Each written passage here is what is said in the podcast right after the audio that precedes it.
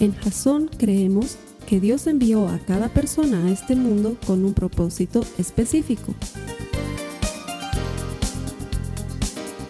Nuestra misión es ayudarte a que tengas una relación personal con Jesús y a través de ella encuentres ese propósito para tu vida. Queremos ayudarte a alcanzar ese propósito. Es nuestra oración que este podcast te ayude a tener visión, a tener jazón.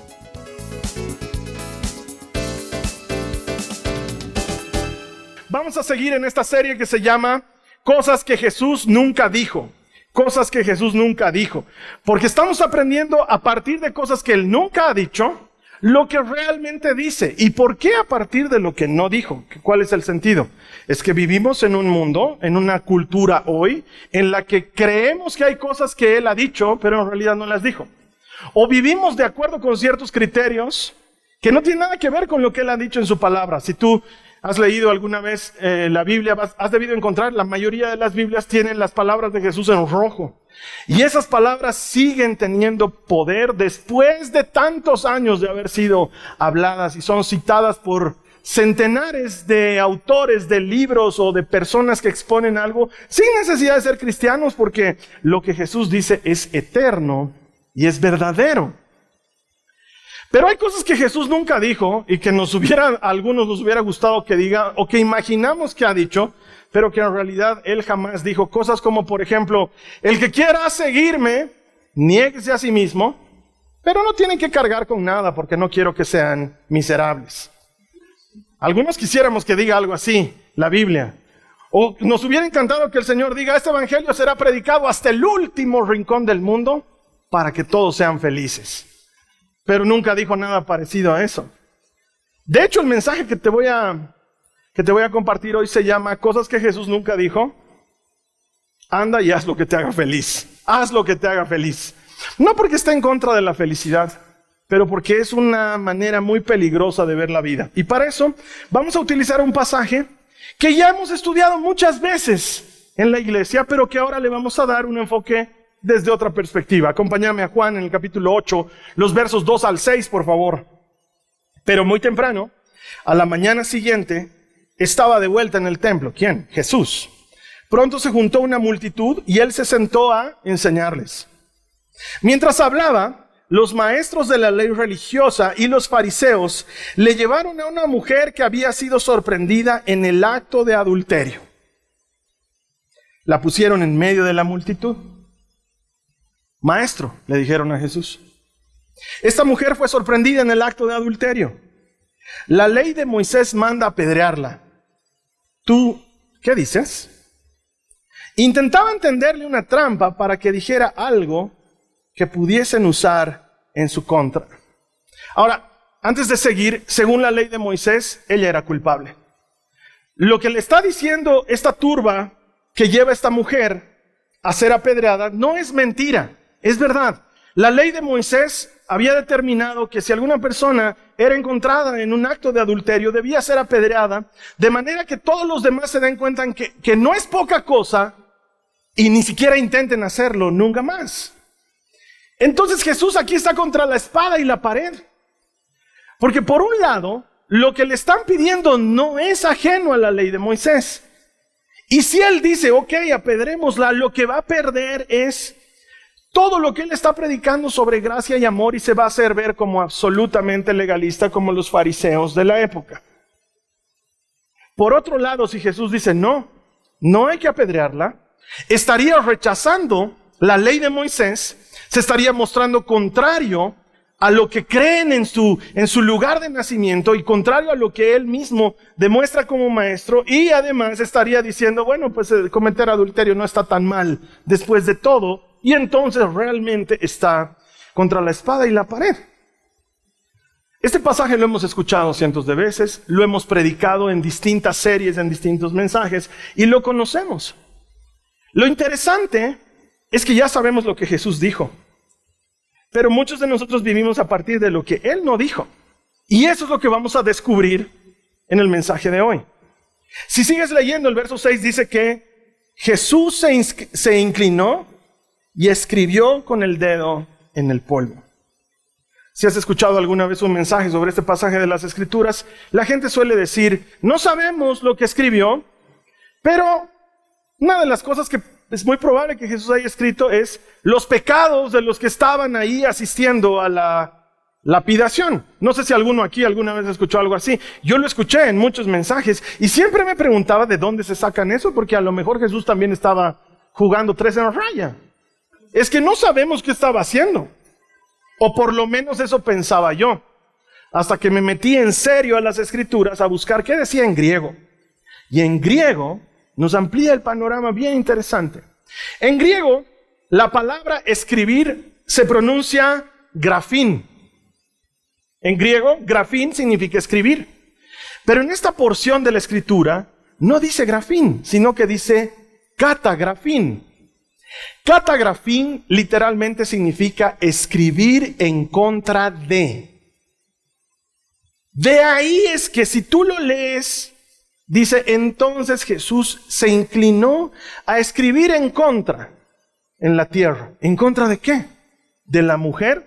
Difícilmente, si en unos minutos él mismo la dejará libre. Lo más lógico es que haya estado escribiendo en contra de los que estaban acusándolo, acusándola. Entonces quizás él ahí empezó a escribir y haya dicho, ah, Jacobito está aquí. Y tengo todo el historial de navegación de su celular. Mm conejitas en bikini.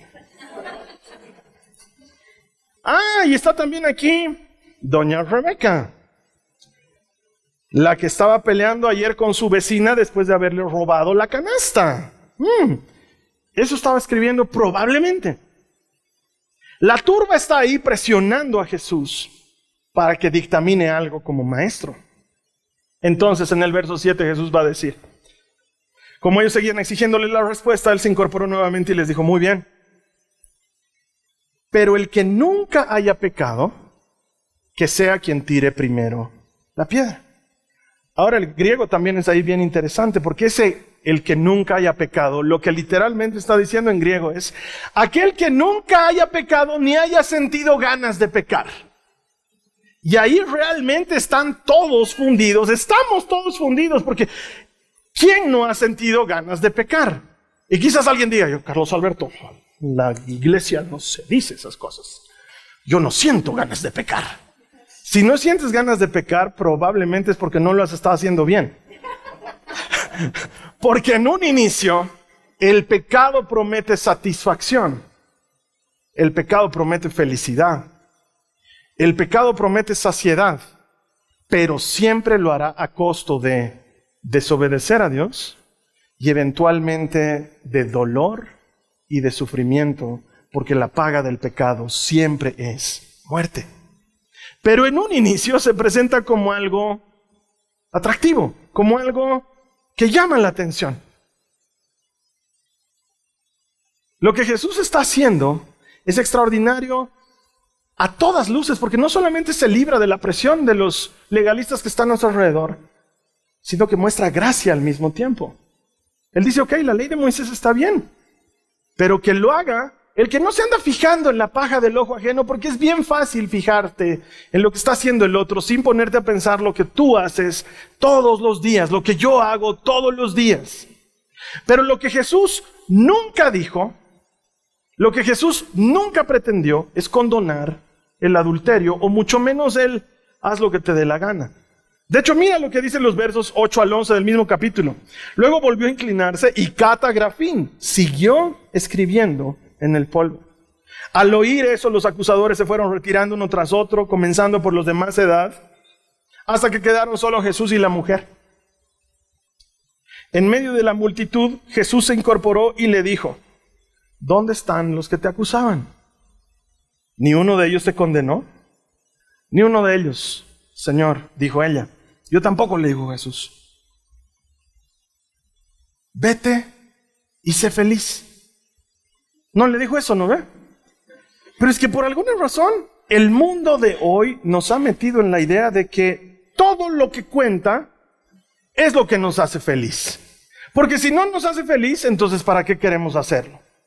Y nos empezamos a mover en un mundo en el que pareciera que la única medida, que el único estándar es la felicidad. Nadie más te condena, no Señor, nadie más. Vete y sigue tu corazón. De alguna manera Él sabe lo que quiere. No le dijo eso. Le dijo, vete y sé libre. Tú piensas que eres esclava de un pecado, pero no lo eres. Eres libre. Viví una vida que valga la pena. Viví una vida que honre. Viví una vida que sea un modelo. No necesitas ser esclava de las cosas de las que eres esclava. No necesitas perseguir aquello que piensas que te da felicidad cuando te ha llevado a este momento. Porque por un tiempo parecía que eras muy feliz, pero la verdad es que has llegado al peor momento de tu vida por rendirte a lo que tu corazón te pide. Porque el mundo entero nos dice que el corazón sabe lo que quiere, pero la verdad es que el corazón es engañoso más que todas las cosas y perverso. Y lo único que quiere siempre está mal. ¿Por qué nos rendimos tan fácilmente al pecado? Porque sé que te pasa a ti tanto como me pasa a mí. Porque es satisfactorio. Porque en un principio se muestra como algo bueno. Y como vivimos en una cultura en la que decimos, bueno, pues no puede ser que algo que me haga feliz sea tan malo. Después de todo, si me hace feliz, no debe ser tan malo y nos embarramos cada vez un poquito más. Miremos la vida de la mujer esta. Realmente no tenemos un indicador para saber qué tipo de mujer era.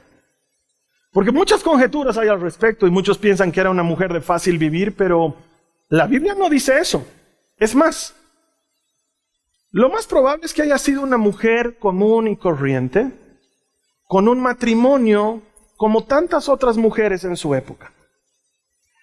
Lo más probable es que su matrimonio se ha ido desgastando con el tiempo ya sean muchos años en los que ella no escucha nada bueno salir de la boca de su esposo.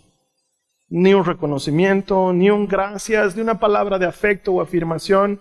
Pero sí, cada vez que va a la oficina, ahí hay un fulano que sí le dice algo de vez en cuando como, te has cortado el cabello, te queda lindo.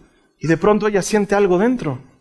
Porque son años que nadie nota si se corta el cabello o no se corta el cabello y de pronto siente algo especial. Pero ella dice, no, son macanas eh, y no le da mucha atención y le dice gracias. Pero en esos momentos de sentirse menos, abre su Instagram y lo encuentra a él y lo empieza a seguir. E inocentemente le da un par de corazoncitos a dos fotos que él se ha tomado. Nada especial. Le ha sacado una foto a su hamburguesa y le ha sacado una foto a su moto. Y ella le ha dado like. Y entonces él, al ver que lo está siguiendo, ella, él también empieza a seguirla en Instagram y encuentra un par de fotos que ella se ha tocado, sacado un par de selfies. Y él responde en los mensajes con emojis de fuego y caritas felices con corazones dando vueltas. Y lo que parece algo inocente una noche que no puede dormir se transforma en abrir el WhatsApp y ver que él está en línea. Él le manda un mensaje a ella y le dice, dormite. Y ella le responde y le dice, tú también. Él dice, ¿qué haces despierta hasta tan tarde? Ella dice, no puedo dormir. ¿Y tú? Yo tampoco. Una charla inocente, fuera de horas, pero inocente, después de todo. Y una cosa lleva a la otra, y un par de días después en el trabajo, mientras ella se está sirviendo una taza de mate, él se acerca, se sirve algo y la rosa en el brazo y ella siente. Y siente algo y dice, ¿ha sido a propósito? ¿O solamente ha sido un accidente? Pero ya no se da cuenta y se lo cuenta a alguien más, a una amiga y le dice, creo que el fulano y, y la amiga le da el peor consejo del mundo, pero el que más abunda en todas partes y le dice, sé feliz. Haz lo que tu corazón te dice. Que después de todo, tu corazón sabe lo que quiere.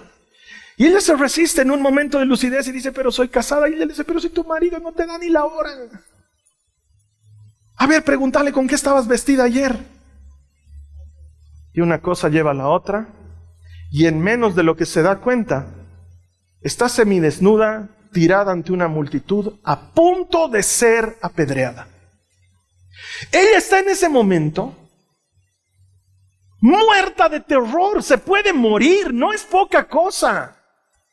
No es que la han pescado solamente, es que está a punto de ser apedreada y se está preguntando una y otra vez de cómo he llegado aquí.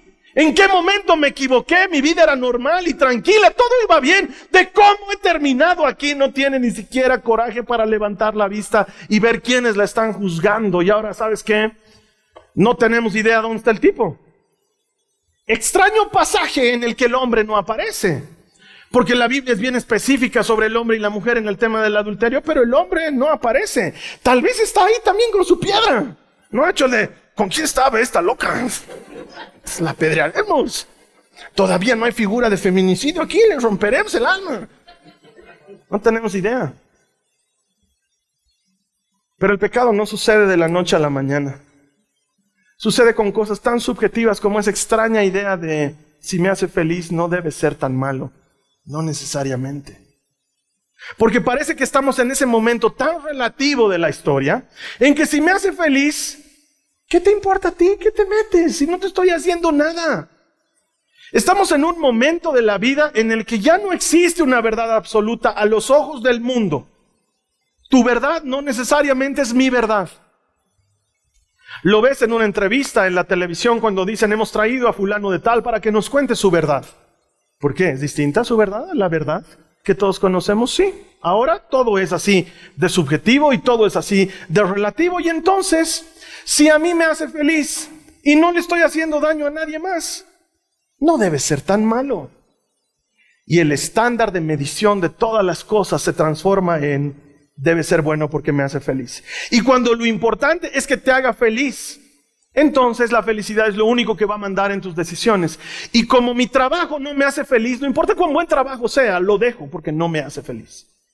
Y como mi matrimonio ya no me hace feliz, entonces salgo de mi matrimonio porque necesito algo que me haga feliz. Y empezamos a cultivar esa mentalidad peligrosa de que si no es divertido, si no te entretiene, si no eres feliz, deberías dejar de hacerlo.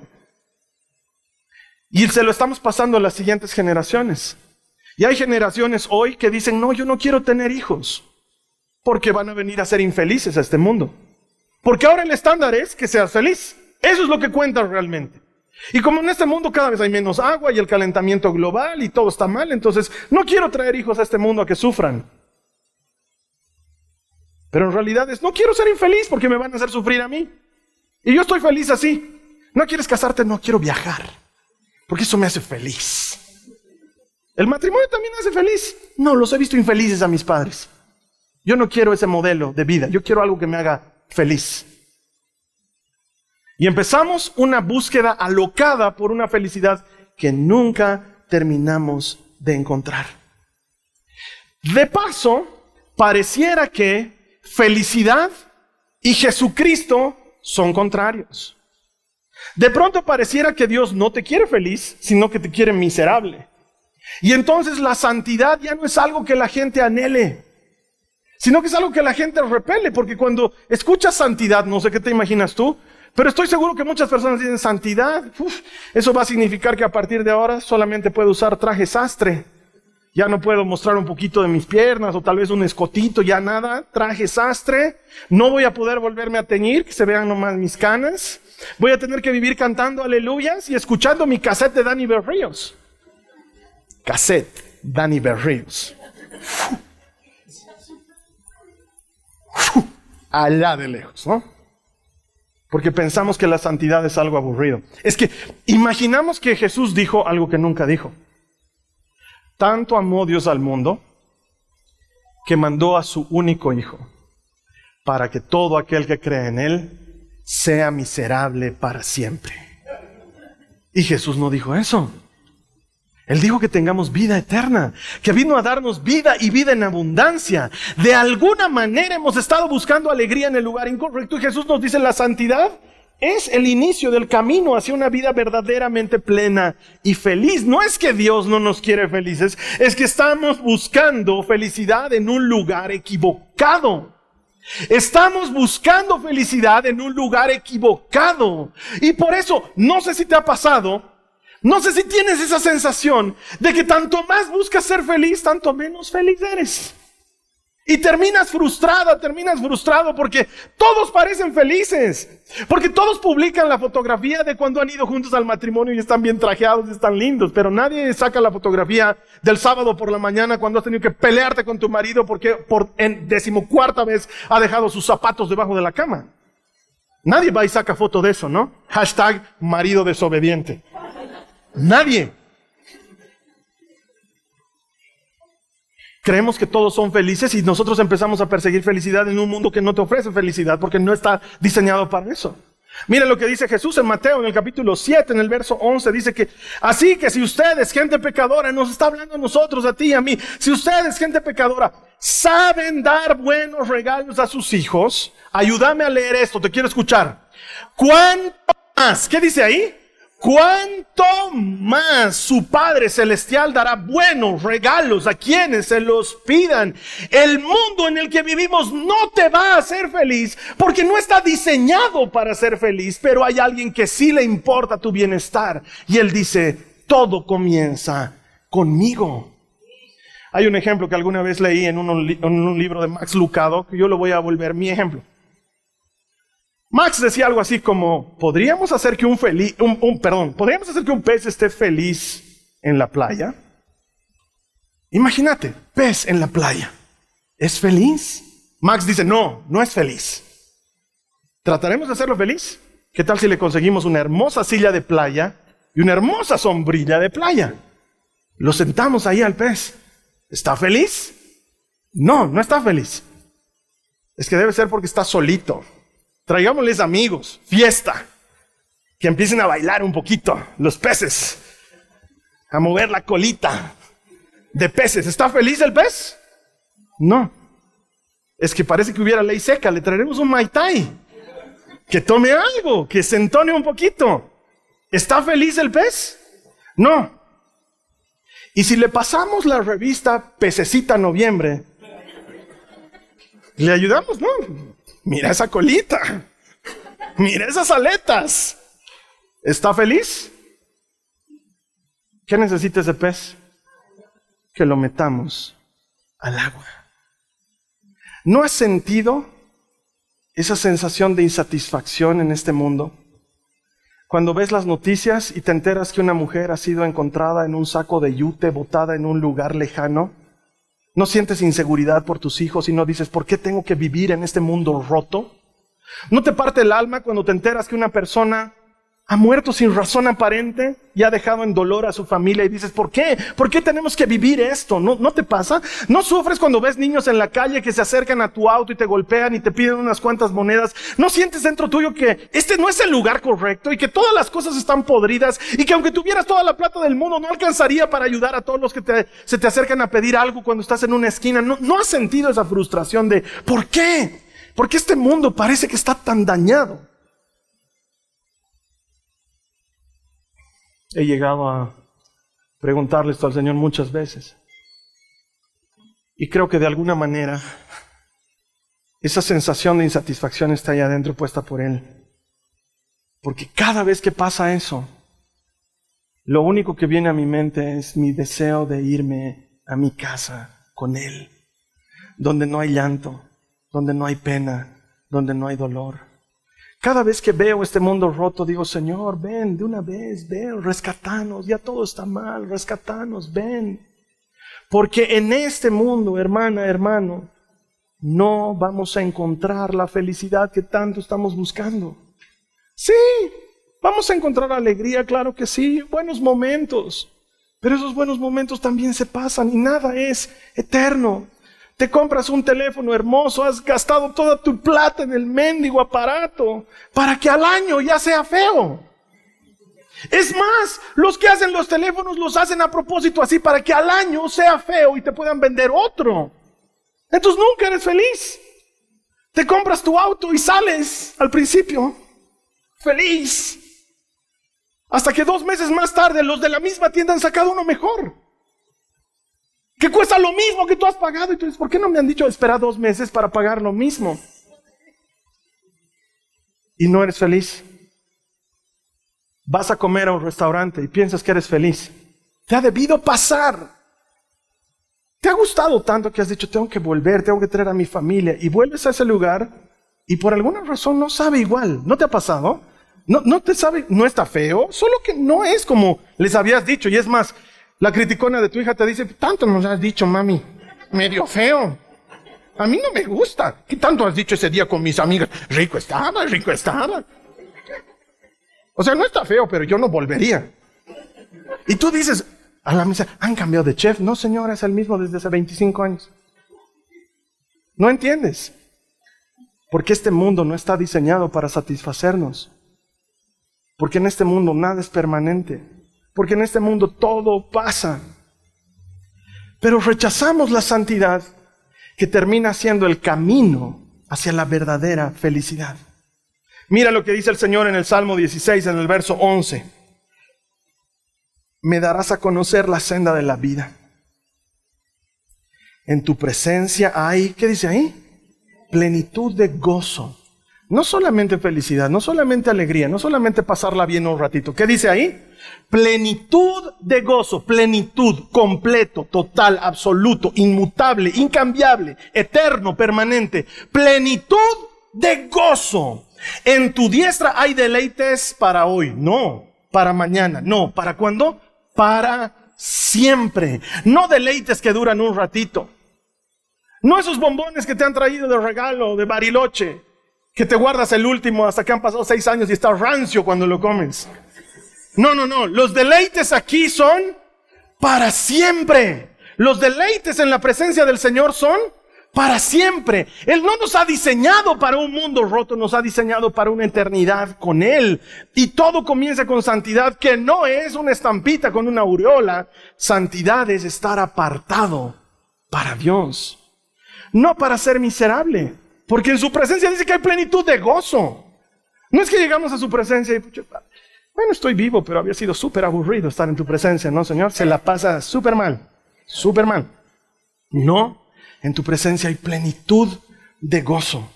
Lo que vivo en ti no se compara a lo que vivo fuera de ti. Y entonces tenemos a la mujer a punto de ser apedreada ahí, en el piso. Y Jesús la mira, la ayuda a pararse. Ella se descubre un poco el cabello y las lágrimas para ver quién es. Y él le dice, me has decepcionado. Me has decepcionado. Tantos años de ir a la sinagoga y leer las escrituras. Para nada. Tanto prometerle a tu marido, voy a ser fiel, voy a ser fiel. Para nada. No, Jesús no le dice eso. Jesús la levanta, la pone de pie y le dice, nadie te condena. Y ella sigue muerta de miedo, porque si alguien la puede romper a pedradas es Jesús. Podría. Nadie te condena. Ella mira a todo lado y con temor le dice, nadie. Y Jesús la mira a los ojos y le dice, la reja está abierta el candado está roto. Eres libre. Eres libre. Vete y no vuelvas a pecar. Que nadie te haga creer que eres esclava de ese pecado. ¿Por qué? Porque todo aquel a quien el Hijo hiciere libre, libre es en verdad. Vete y sé libre. Hay algo mejor que ser feliz, hija ser libre. Nada mejor que ser libre. Yo te hago libre. Pero Señor, ¿y si tengo ganas de volver? No tienes ganas. Crees que tienes ganas. Porque alguien te ha hecho creer que te hace feliz. Porque alguien te ha hecho creer que el pecado es la mejor opción, pero el pecado siempre trae muerte. Y hoy día, antes de que te traiga muerte, yo te traje vida y vida en abundancia. Vete y no peques más. Eres libre, eres libre, porque en mi presencia ahí es donde vas a ser feliz verdaderamente. Ah, si todos entendiéramos esto, hermanos. Porque algunos de nosotros estamos en ese momento que de tanto buscar felicidad nos hemos confundido. Hemos pensado que la felicidad estaba en el trabajo y hemos trabajado y trabajado y trabajado y trabajado y llegamos rendidos a nuestra casa. Nadie reconoce que hemos trabajado, a nadie le importa, los platos están acumulados. Vagales, tú también tienes que aportar en esta casa, así que andaba. Y tú dices, nadie reconoce. Has tratado de encontrar felicidad y algo parecido a la felicidad ha entrado en tu vida. Porque si me hace feliz no debe ser tan malo y se ha vuelto un vicio y con el tiempo te ha esclavizado. Y no puedes apartarte de ese vicio. Ponle el nombre que quieras, es alcohol, es cigarrillos, son drogas, es pornografía, algo que te tiene esclavo.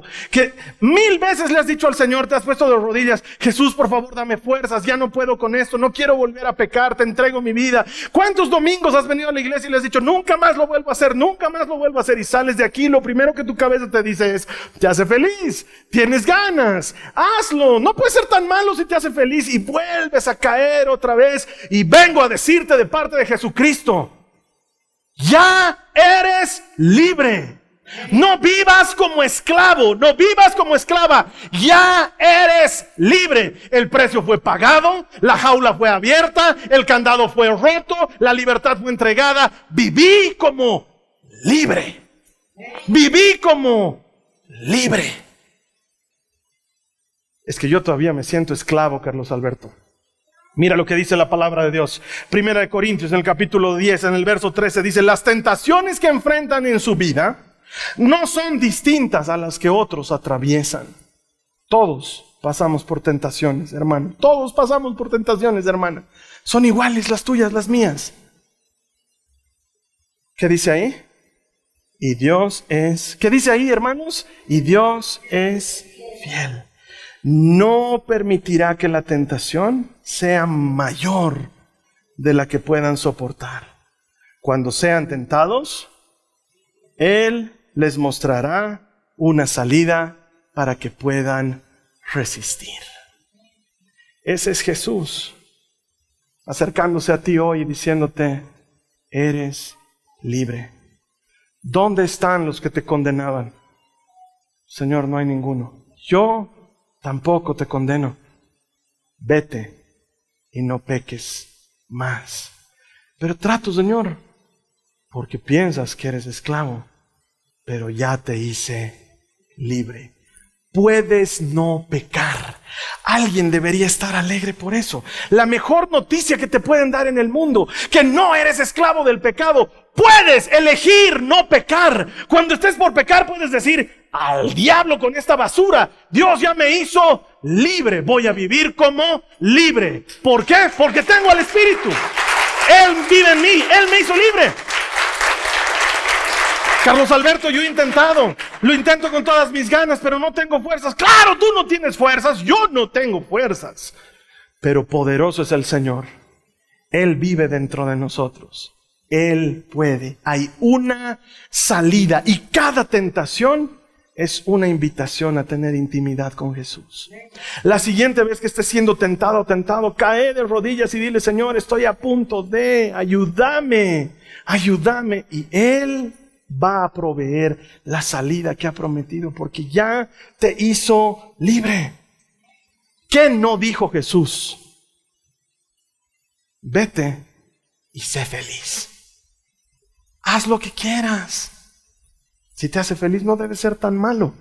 Seguí tu corazón. Él sabe lo que quiere. Eso no lo dijo Jesús, eso lo dijo Steve Jobs. Sí, está registrado en su discurso de Stanford. Lo que Jesús dijo es, yo tampoco te condeno. ¿Quién dice amén a eso? Yo tampoco te condeno. ¿Quién está agradecido por eso? Yo tampoco te condeno. Vete y no peques más. Si Él te dice que puedes, mi hermana, mi hermano, puedes. Todo está, como dirían los músicos, en la clave de re. ¿Cómo es eso? Si rechazas al enemigo, presta atención, si rechazas al enemigo y te arrepientes de tus pecados y recibes el perdón del Señor, entonces Él va a renovar tu mente. Y el Espíritu va a revivir tu cuerpo muerto. y va a llevarte a vivir en una relación correcta con Dios. Y va a restaurar lo que estaba caído. Y va a hacer renacer lo que estaba muerto. Para que tú puedas tener una vida plena y abundante. Acércate a Él. No te estoy diciendo que te valga, te estoy diciendo reconoce que no puedes solo. Y dale paso al que ya pudo por ti en la cruz del Calvario. Cuando miramos la cruz, la cruz está vacía. Cuando miramos la tumba, la tumba está vacía. Eso solo significa una cosa, que tu jaula está abierta, que el candado ha sido roto, que el precio fue pagado, que eres libre. ¿Dónde están los que te condenan? No los veo, Señor. Yo tampoco te condeno. Vete y sé libre. Puedes ser libre.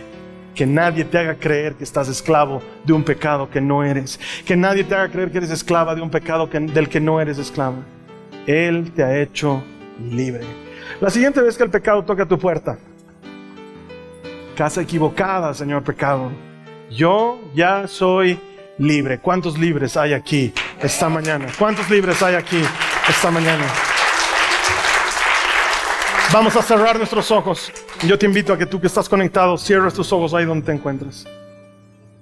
Porque sé que para muchos es bien difícil. Sé que algunos dicen, voy a salir de aquí y otra vez la tentación va a volver. Cada tentación es una oportunidad para tener intimidad con Jesús. ¿Qué tal si cuando vuelves a ser tentado, lo recibes como una invitación para hablar con Él? Quiero empoderarte para que salgas de este lugar lleno del Espíritu Santo, no porque yo te lo puedo dar, sino porque Jesús ya te lo dio. Jesús ya te lo dio. Alguien me está escuchando, Jesús ya te lo dio. Yo no te tengo que dar nada, Él ya te lo dio, Él ya te dio el Espíritu. ¿Qué tal si le crees y sales de este lugar libre? Para que ante la siguiente tentación digas, no soy yo, eres tú Señor, tú me has hecho libre y en ti todo me es posible. Cerra tus ojos, quiero ayudarte a orar. Para muchos de nosotros, Señor, es difícil combatir contra el pecado. Para muchos de nosotros, Señor, esta idea de que si me hace feliz no debe ser tan malo, ha calado tan hondo que he empezado a ceder en tantas áreas de mi vida. Y me veo ahora esclavo, me veo ahora esclava, incapaz de caminar hacia donde quiero caminar. En lugar de que cada semana sea una semana de vida en abundancia, para mí es una semana de supervivencia, de arrastrarme hasta el próximo domingo a ver si la palabra me anima. Pero hoy decido hacer algo diferente. ¿Quién aquí decide hacer algo diferente? Dile al Señor, hoy decido hacer algo diferente. Vamos, Jasón, quiero escucharte. ¿Quiénes me ayudan a decirle, hoy decido hacer algo diferente? Tú ya me has hecho libre. Dile a él, tú ya me has hecho libre. Hoy decido vivir como libre. Hoy decido vivir como libre. Solo no he podido, pero en ti, todo lo puedo en ti que me das fuerzas. Todo lo puedo en ti que me das fuerzas. Señor Jesús, dile conmigo, repite conmigo, Señor Jesús, dame las fuerzas que no he tenido. Muéstrame esa salida. Muéstrame ese camino. Ayúdame a creer y a vivir esta verdad. Tu verdad la única verdad que tú me has hecho completamente libre. ¿Cuántos aquí han sido hechos libres? Ponte de pie y dale gracias al Señor. Dile, tú me has hecho libre. Dale gracias. Dile gracias, Señor, tú me has hecho libre. Gracias, Señor, porque tú me has dado libertad. En ti encuentro libertad. En ti, Señor, hay plenitud de gozo. Tú eres, Señor, el camino. Tú eres la verdad. Tú eres la vida. En ti soy libre. Te doy gracias, Jesús. Te doy gracias, amado. Sé que me has hecho libre. Gracias, Jesús. Gracias, Señor. Gracias, Jesús. Esta ha sido una producción de Jason Cristianos con propósito. Para mayor información sobre nuestra iglesia o sobre el propósito de Dios para tu vida, visita nuestro sitio web www.jason.info. Allí encontrarás muchos recursos para animarte en tu relación con Dios, enseñanzas, nuestro blog, prédicas y mucho más. Te lo deletreamos www.jazon.info también puedes visitarnos en nuestro sitio en Facebook www.facebook.com barra Que Dios te bendiga abundantemente. Muchas gracias.